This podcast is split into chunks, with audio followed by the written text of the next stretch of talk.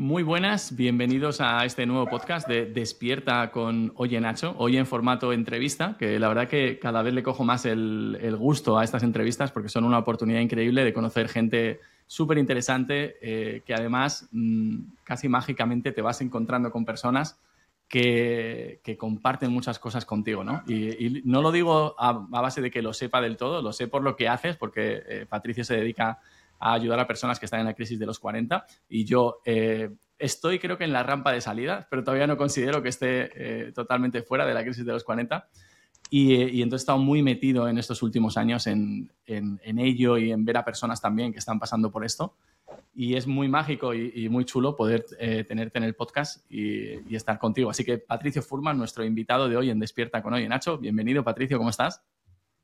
Nacho, buen día, ¿cómo estás? La verdad que el honor es mío y, agradecido y, contento, entusiasmado por, por este encuentro y bueno, de, enriquecerme con esta, con esta charla contigo. Qué guay. Pues mira, me gustaría empezar con una pregunta que la escuché en un podcast de, una persona de Estados Unidos, que, no sé si es Estados Unidos o Australia, se llama Men Talks, como charlas de hombres, y siempre empieza preguntando al invitado que, que nos cuente la historia de un momento de su vida que le haya, de, que haya definido cómo es hoy. O sea, ¿qué momento de tu vida ha definido cómo eres hoy? Qué pregunta, qué pregunta, qué interesante. Eh, bueno, yo, creo que hay, eh, siento que hubo varios hitos eh, en, mi vida. A mí, a mí me marcó mucho eh, por ejemplo, mi, si, hay que señalar un momento, la primera sesión que tuve cuando, cuando empecé a hacer terapia, eh, que, aparte lo marco como no solo el proceso, ¿no? E, esa primera sesión, ese primer encuentro, hubo ahí como un amor a primera vista eh, de algo que algo de, conflictos internos, de diálogos internos, de que uno quiere expresar algo, pero no logra terminar de conectar con cuál es ese punto, como cuando uno tiene un nudo eh, y, no logra encontrar mm. el, ah, es acá donde me duele, y, encontré algo ahí que, bueno, después efectivamente marcó y definió mucho mi rumbo, tanto profesionalmente, porque eso me inspiró después a, estudiar psicología, y, y también me, inspiró mucho a empezar a, trabajar en, todo lo, que devino, que, bueno, tanto mi libro como las, cuestiones que, trabajo tienen que ver con esta temática de, bueno, ir desarmando, ir aliviando y todo este trabajo de descontracturar eh, lo que, bueno, cosas que veo en otras personas, pero bueno, uno siempre se termina inspirando también en dolores propios que terminan mm. convirtiéndose en una causa y conectando, como antes decías, ¿no? con otras personas que están padeciendo algo parecido. Y, yo creo, si, por supuesto, hay muchos momentos, pero ese momento, ahora que me lo preguntás, que lo estoy pensando mm. ahora, eh, me, viene ese momento. Sí, no, desde luego es un momento. Yo también recuerdo mis primeras sesiones de, terapia y, con un psicólogo y demás, y fueron muy impactantes porque es verdad que no llegas con, sobre todo la primera, ¿no? Que, llegas con un mapa mental y unas cosas y te empieza a hacer preguntas y es muy sorprendente esa primera sesión hacerla, la verdad. Qué guay, qué guay. Muchas gracias, Patricio. Pues ya te conocemos un, poquito más.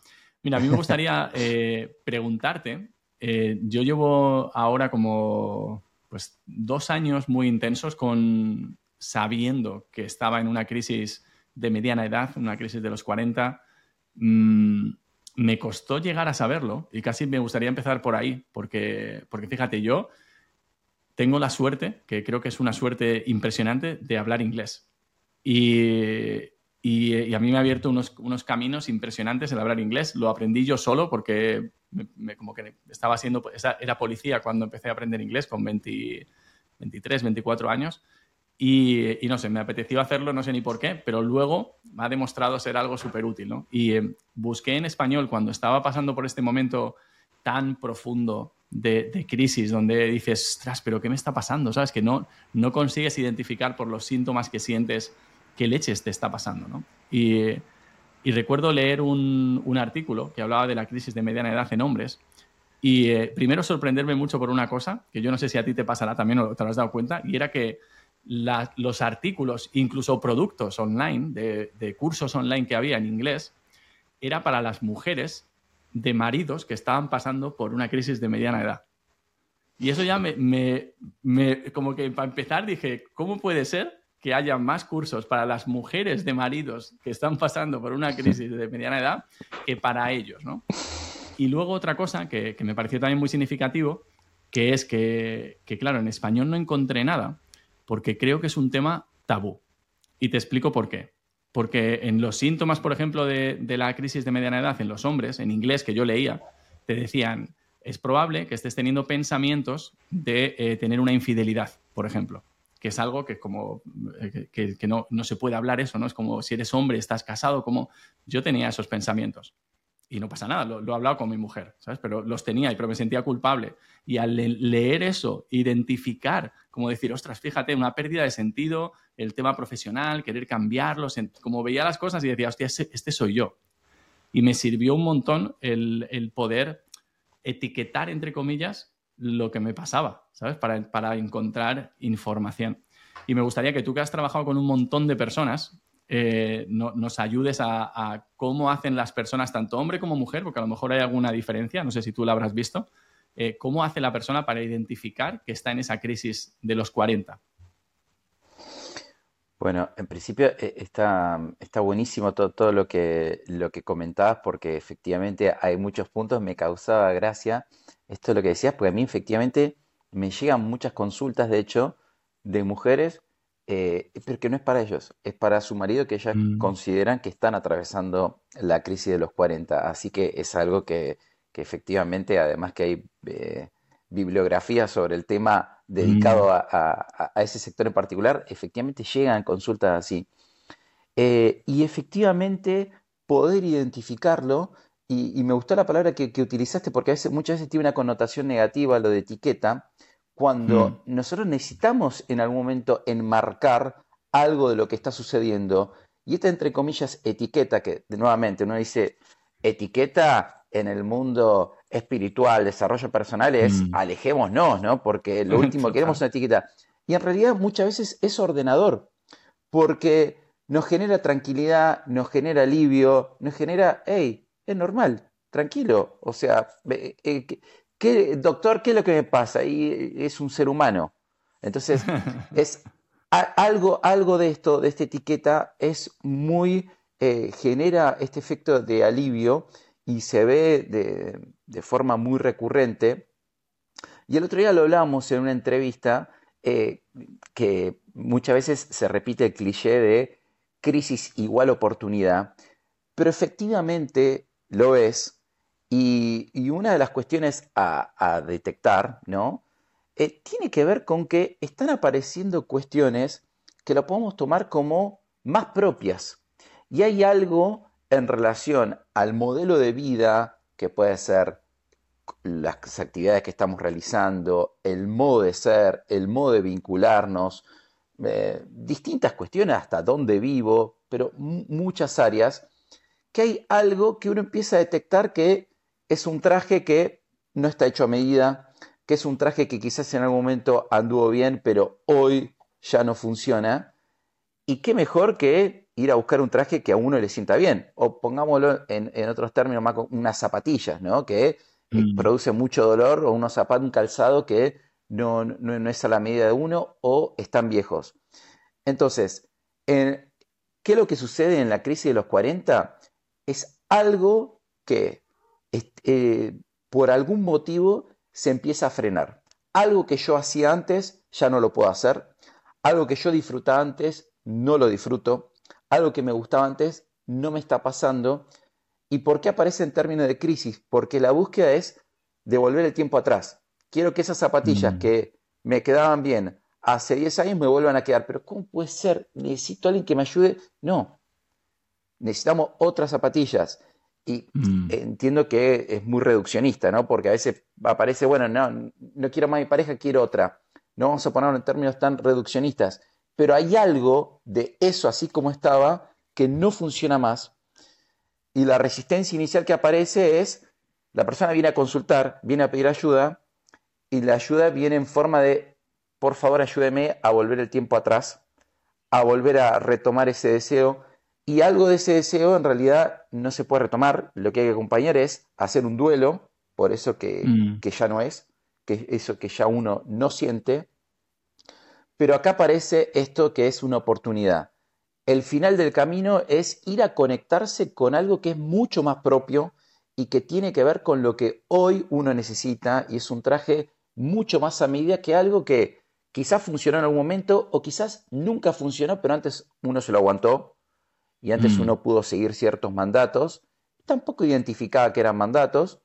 Eh, entonces en ese punto también la parte esperanzadora dentro del dolor de, esos momentos es que efectivamente uno se está encaminando hacia algo mucho más propio, con el alivio y el entusiasmo que tiene que ver con reconectar con el propio deseo.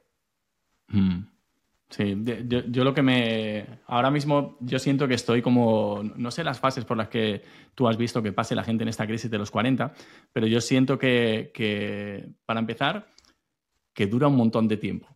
Y no es algo malo, ¿eh? no lo digo desde que sea malo, digo desde que dura mucho tiempo porque creo que es un proceso como muy profundo y muy... Creo que es una oportunidad súper grande, con momentos de dolor, de, grief, ¿no? Como decías, de, duelo, pero, pero creo que es largo. Yo, siento, tengo ahora 42 años, los he cumplido hace nada, en octubre, y yo siento que mi crisis de los 40 empezó como a mis 37, 38 a lo mejor, ¿sabes? Por ahí, 38, 39 como mucho.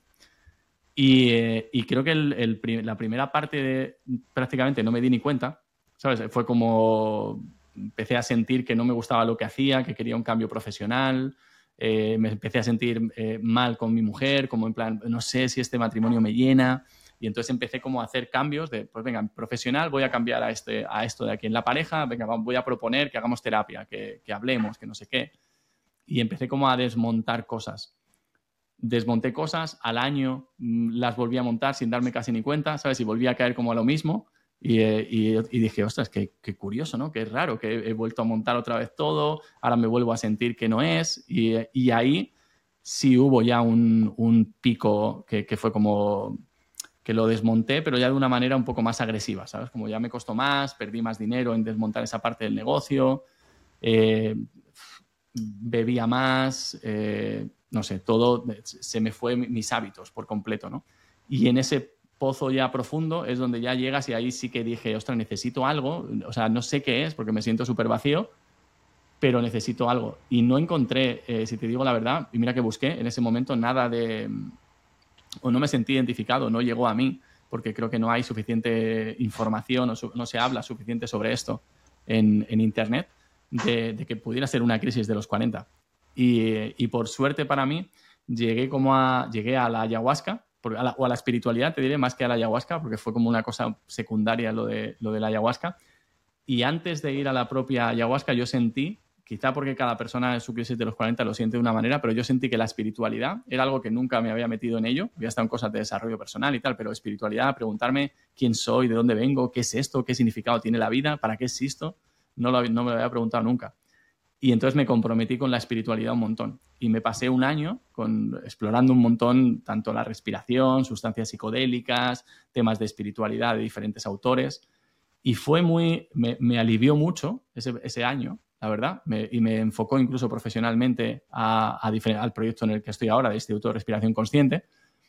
Y sentí como un alivio bastante grande, pero muy curiosamente pasó el año y empecé a sentir como que necesitaba otra cosa, ¿sabes? Como ya volvía ese, ese, esa sensación de vacío, ¿sabes? De, hay algo que no funciona. Y en ese momento empecé con la meditación vipassana, que no sé si, has, eh, si conoces cómo son los retiros vipassana, ¿has hecho alguno? Hice, un retiro de cinco días de silencio. Ok, pues eso más o menos, pero bueno, los hay de 10 y demás, yo hice uno de 10 para empezar.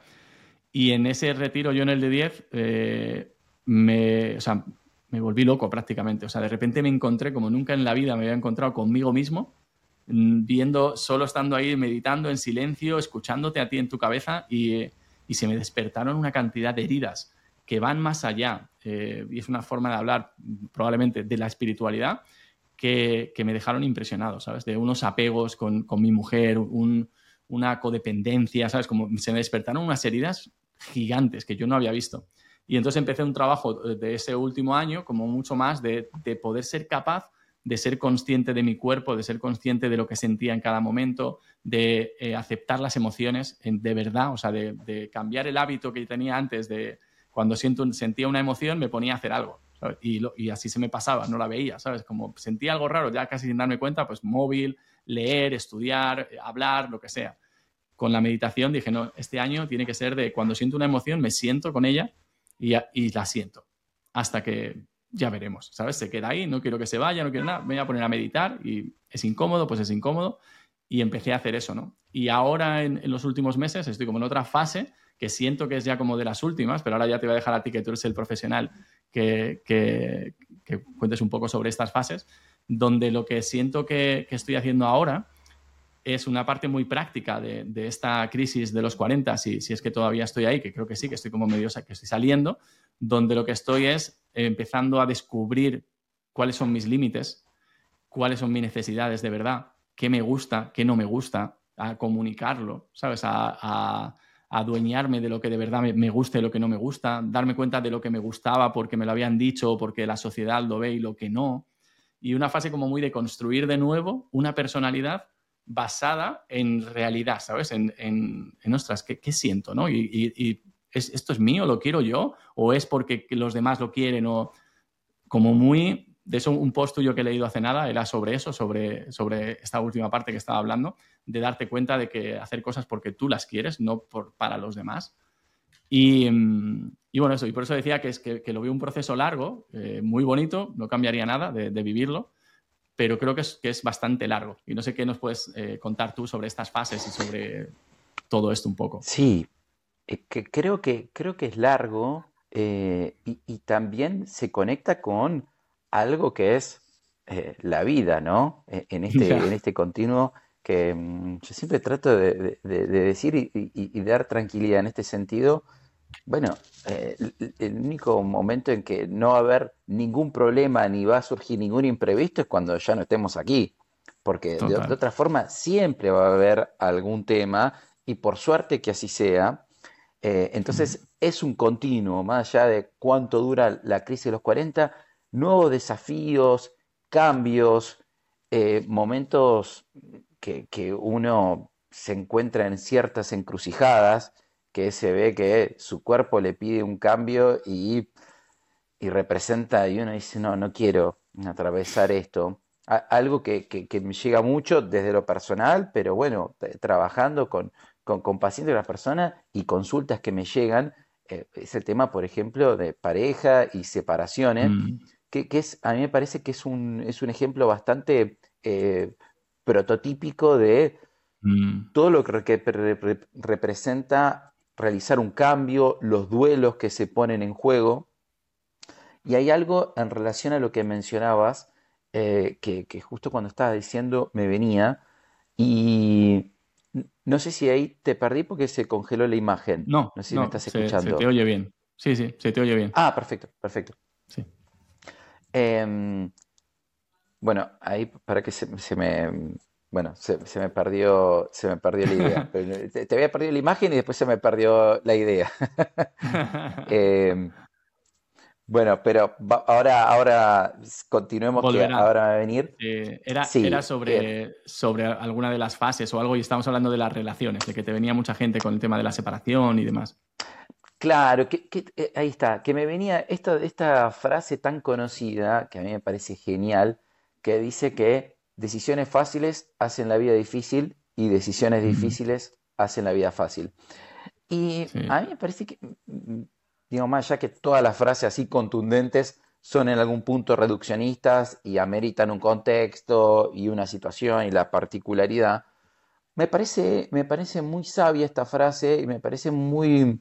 Eh, opera como una brújula muy orientadora en el sentido de que muchas veces también hay procesos más allá de lo que vos mencionás, que efectivamente es largo, hay otras cuestiones que hacen largo un proceso y tortuoso en algún punto, porque hay algo que no se termina de, alguna decisión que no se termina de tomar, ¿no? Y hay decisiones que son muy dolorosas y muy fuertes, pero son una vez.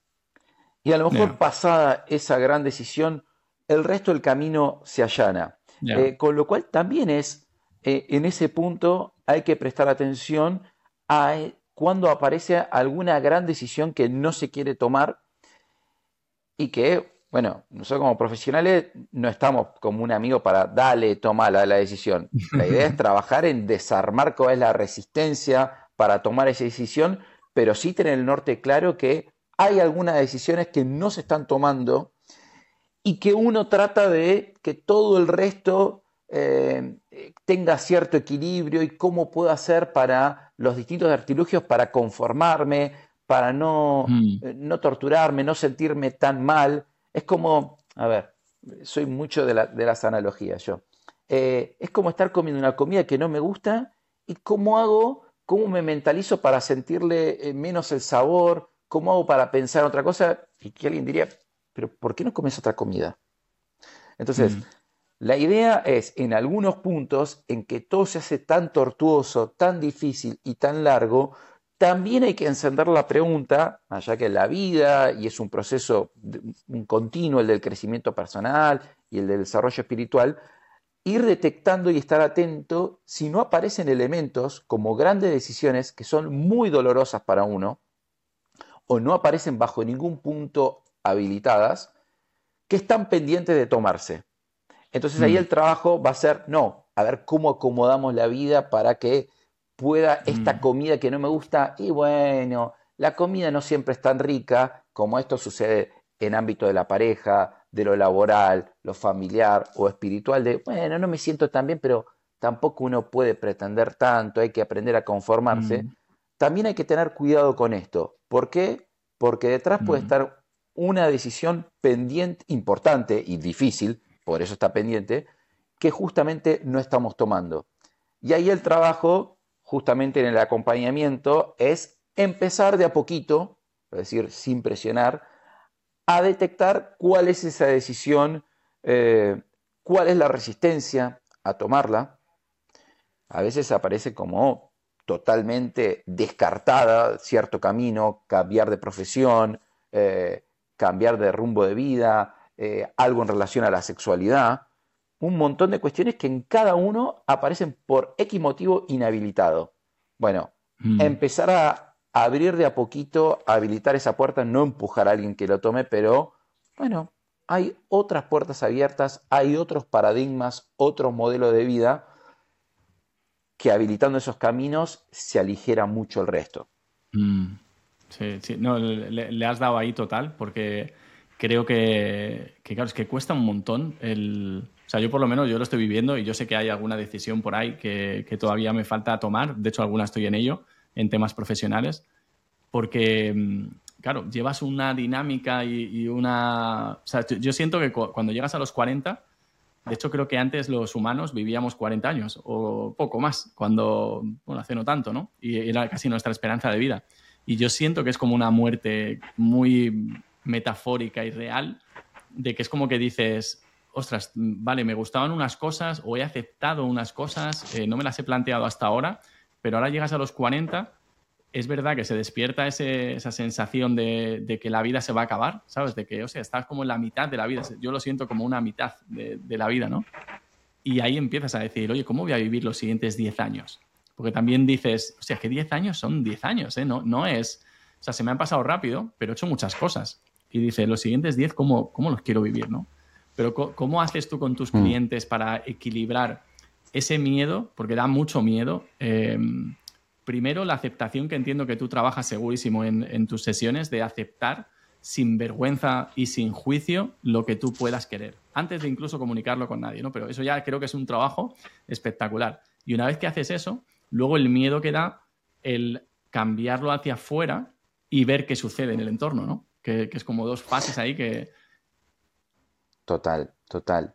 Yo creo que algo muy importante eh, que es orientador tiene que ver con cuando uno está trabajando con alguien, eh, particularmente con esa persona, justamente ir a lo particular, es decir, dónde aparece eh, lo específico de la situación. ¿A qué voy con esto?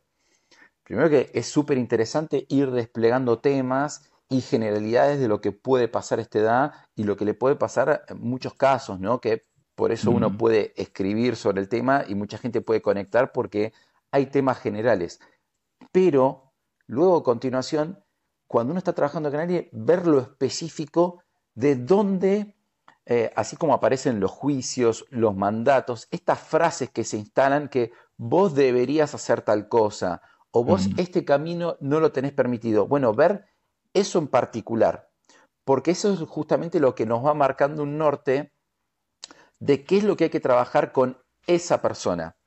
¿Por qué? Porque muchas veces cuando uno se queda únicamente con la generalidad del tema, y es como que hay muchos frentes mm, y, casi que, el otro día justamente hablábamos en una entrevista de esto, ¿no? De, filosofar sobre el tema. A mí me encanta la filosofía y, de, este tema me parece apasionante. Ahora, yo creo que los cambios, los procesos transformacionales son cuando aparece lo específico de a mí me duele acá y a mí mi freno me aparece puntualmente acá. La frase, el juicio que me aparece cada vez que voy a avanzar o en relación a algo es esta. Eso nos orienta mucho y eso es justamente lo que tiene un poder transformador y no mm. simplemente, bueno, así como uno lee un libro y bueno, se interioriza sobre el tema y aparecen cosas interesantes. Yo creo que en ese punto es donde uno empieza a detectar qué es lo que a uno le está pasando y es ahí donde puede operar para generar algún tipo de transformación. Mm. Sí, al final yo creo que además cada uno como que lo, lo siente, ¿sabes? Igual a veces lo rehuyes, porque buscas, eh, cada uno solemos buscar que nos digan lo que queremos escuchar, no lo que necesitamos escuchar, pero de alguna manera la vida te lleva a que, te, a que escuches, ¿sabes? Lo que, lo que tienes que, aprender.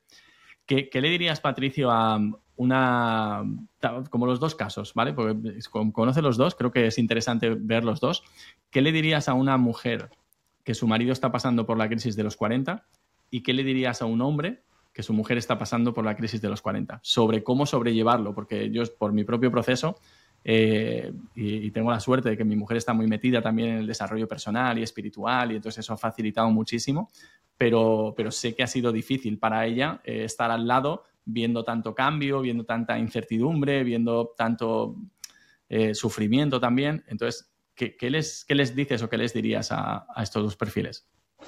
Claro, bueno, e, eso lo que te mencionaba es que yo creo que lo importante es más que, bueno, vos deberías hacer esto o vos deberías hacer lo otro, que eso pasará por qué es lo que cada uno quiere aceptar o quiere mm. sostener o no del comportamiento del otro mientras atraviesa eh, la crisis.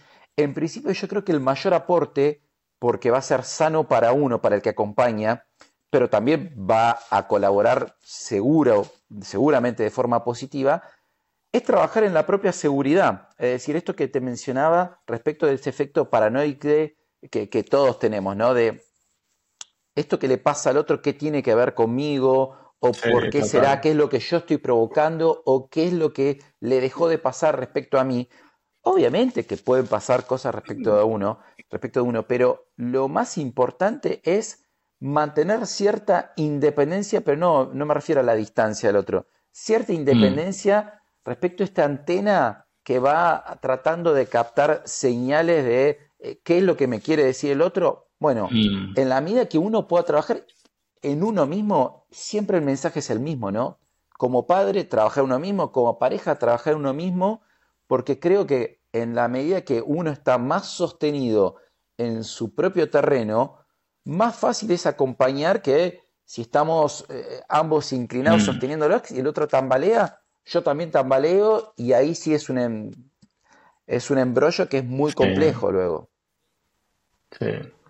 Sí, yo precisamente estaba pensando un poco en, qué es lo que, lo que pensaría yo, ¿no? De, qué te hace que sea más fácil o que sea más, sencillo acompañar. Y creo que precisamente es eso, el que no tiene nada que ver contigo. Sabes que puede que lo parezca a veces, porque el otro, el que está pasando por la crisis, te va a veces a decir cosas de que eres tú ¿sabes? Porque es que nos pasa, ¿sabes? Que dicen, no, es que tú no haces esto o tú no sé qué.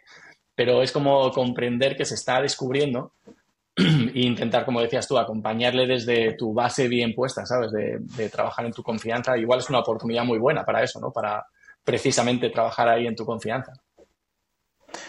Totalmente. Y esto, esto es lo que vos comentabas inicialmente respecto de plantear esto de, temas de, infidelidad en, términos de pensamiento, ¿no? ¿Qué me pasará?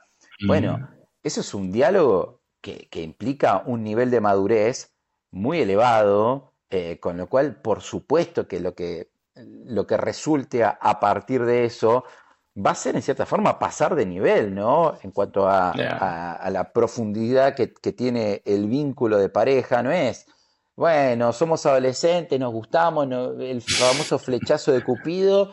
Eh, no, esto ya tiene otro grado de complejidad, otro nivel de profundidad en la conexión, que por supuesto que logrando atravesar esto, se van a pasar a niveles de disfrute mucho más profundos y mucho más elevados. Mm. Sí, sí. Qué guay. Patricio, ¿qué le recomiendas a tus clientes para descubrirse a ellos mismos o sus gustos? Bueno, en principio eh, trato de justamente aportarles la tranquilidad, eh, eh, un escenario de tranquilidad, pero no solo conmigo en el espacio, sino que con ellos empiecen a habilitarse la tranquilidad de que si hay algo que está afectando y algo que le está sucediendo, que se empiece a volcar, pero no solo para contármelo a mí o contárselo a alguien, sino habilitárselo a sí mismo. Me pasó esto, me gusta esto y esto no me tendría que haber gustado nunca. Tranquilo, y no, digamos, todas estas amenazas que aparecen respecto de qué pasaría si yo quisiera abandonar tal camino, qué pasaría si yo quisiera iniciar tal camino. Empezar a habilitarse, que cada uno empiece a tranquilizar y a reducir la amenaza de los caminos que pudieran presentarse en el futuro todo lo que tenga que ver con nuevos gustos, eh, con nuevos deseos, con deseos que ya no están, no hay apuro por tomar una decisión. Es decir, esta es otra de las cuestiones. Uno dice, ah, no, mm. pero si entonces eh, esta no es mi vocación, como hay, hay personas que aparece la vocación laboral como su fe, ¿no? Y si perdí la fe, mm. ¿no? Que aparece de toda mi vida como algo muy angustiante. Bueno, la otra cuestión, aparte de habilitarse, es no exigirse en, la mente a que si yo descubrí algo, mañana tengo que tomar una decisión. Tranquilo. Tal vez descubrí que esta no es mi vocación, pero puedo seguir por ese camino, porque quizás lo tomo como una actividad normal eh, y que no estoy apasionado, no estoy enamorado, lo buscaré por otro lado. Pero eso es súper importante, habilitarse lo que uno mm. siente y por otra parte no exigirse que a continuación uno deba tomar tal, eh, tal decisión, porque si no, ¿cuál es el recurso que uno utiliza?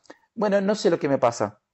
¿Para qué? Y porque si una vez que sé lo que me pasa, debo tomar una decisión, me resguardo manteniéndome en el desconcierto. Habilitate, sentir lo que sentís y después no tenés por qué tomar ninguna decisión. Eso se verá luego. Mm. Qué bueno, qué bueno.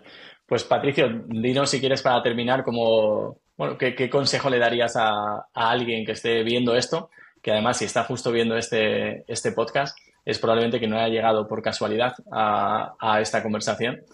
Y, es probable que esté diciendo, oye, pues me pasa esto a mí, no me pasa a mí. Eh, ¿Qué consejo le darías como, siguientes pasos o por tu experiencia que tienes hasta ahora? Bueno, eh, primero, no dejarlo pasar las señales que, que, a uno le están apareciendo.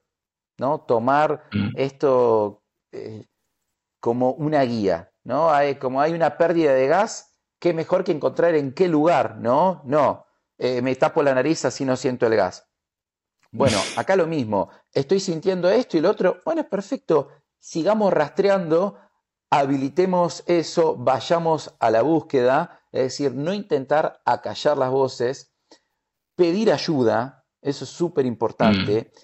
y no de vuelta, es porque esto lo, escuché continuamente, pero volvemos a las parejas, por ejemplo. Pero si yo descubro que lo que me pasa con mi pareja es tal cosa y quizás me tengo que separar, o, me van a obligar, ¿no? en este mm. proceso, no, nadie tiene por qué obligarte a nadie. Entonces, tiene que ver con pedir ayuda, pero uno siempre tener presente que va a mantener su libertad de decidir y luego procesar en base a lo que a uno le pasa.